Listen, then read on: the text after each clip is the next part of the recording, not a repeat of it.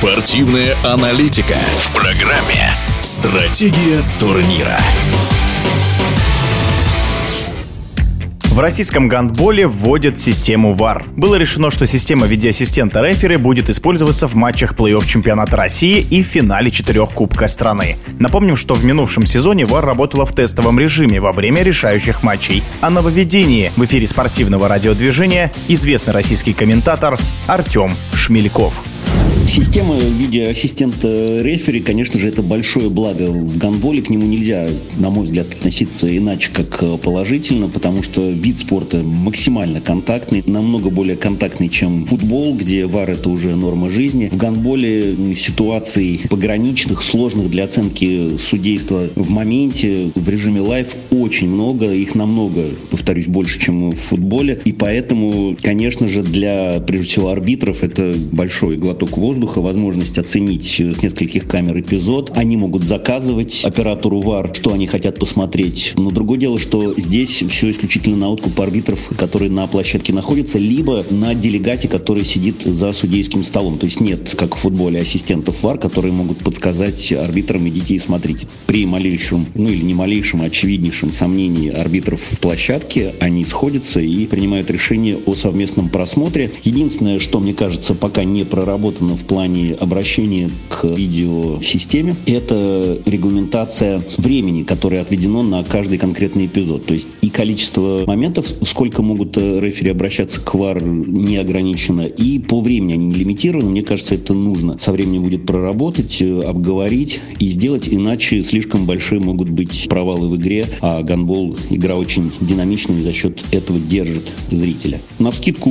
не приведу примеров каких-то судьбоносных решений, связанных связанных именно с использованием ВАР, но есть э, просто прописанный достаточно простой э, список моментов, в которых арбитры имеют право обращаться к ВАР. Это прежде всего момент взятия ворот, пересек мяч линию или не пересек, и моменты со сложными нарушениями правил, которые потенциально могут э, привести к прямой красной карточке, то есть удалению игрока на трибуны. Как правило, вот по этим пунктам обращаются арбитры, но есть еще отдельная строка, это последние 30 секунд игры, когда нарушения, обычно не карающиеся жестко арбитрами в игровое время, могут быть усугублены из-за того, что это последний заключительный отрезок игры. Я думаю, что судейских ошибок, конечно же, с внедрением ВАР станет э, значительно меньше. Другое дело, что, конечно же, гонбольные власти сильно ограничены всеместным внедрением, потому что это просто стоит денег, и использовать ВАР будут все-таки на решающих отрезках э, сезонов. Это касается финалов четырех кубка и плей-офф чемпионата России. На гладкой дистанции чемпионата, конечно, этого не будет. Что можно сказать про сезон в целом? Как себя чувствуют фавориты и растет ли в чемпионате уровень конкуренции?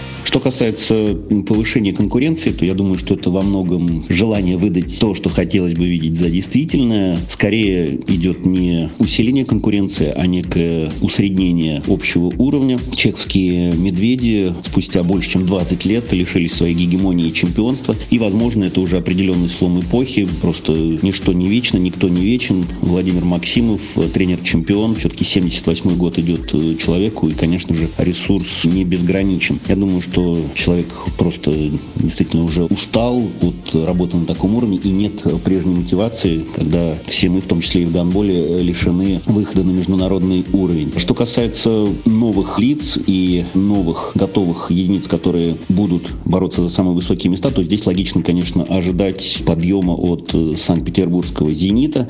В «Зенит» он превратился по ходу прошедшего сезона, но пока привычный для «Зенита» в других игровых видах спорта привычной мощи не набрал. Я думаю, что за этим делом не станет. «Зенит» превратится действительно в топовую команду и довольно быстро. В минувшем сезоне ни в финале четырех Кубка России, ни в четверке сильнейших команд чемпионата «Зенита» не было. Конечно же, ни за какие другие места, кроме самых высоких, «Зенит» с амбициями «Газпрома» бороться не должен. Что касается женского чемпионата, то, несомненно, гегемония продолжающаяся двух команд ЦСКА Москва и Ростов-Дон. Они встретились в финальной серии прошедшего чемпионата. Это было максимально захватывающе, еще и со скандальным оттенком, когда ЦСКА дозаявил именно на финальную серию Дарью Дмитриеву, которая весь сезон провела в аренде в славянском клубе «Крим», на это решение, которое было поддержано Федерацией, я имею в виду до заявки Дмитриевой, методично Ростов-Дон подавал протесты, всякий раз эти протесты были отклонены, таким образом утвержден итоговый результат, победа ЦСКА. Ну, я думаю, что это не в коем случае не ослабит градуса противостояния. Команды, конечно же, остаются непримиримыми соперниками и подпитываются они новичками за счет других участников Суперлиги.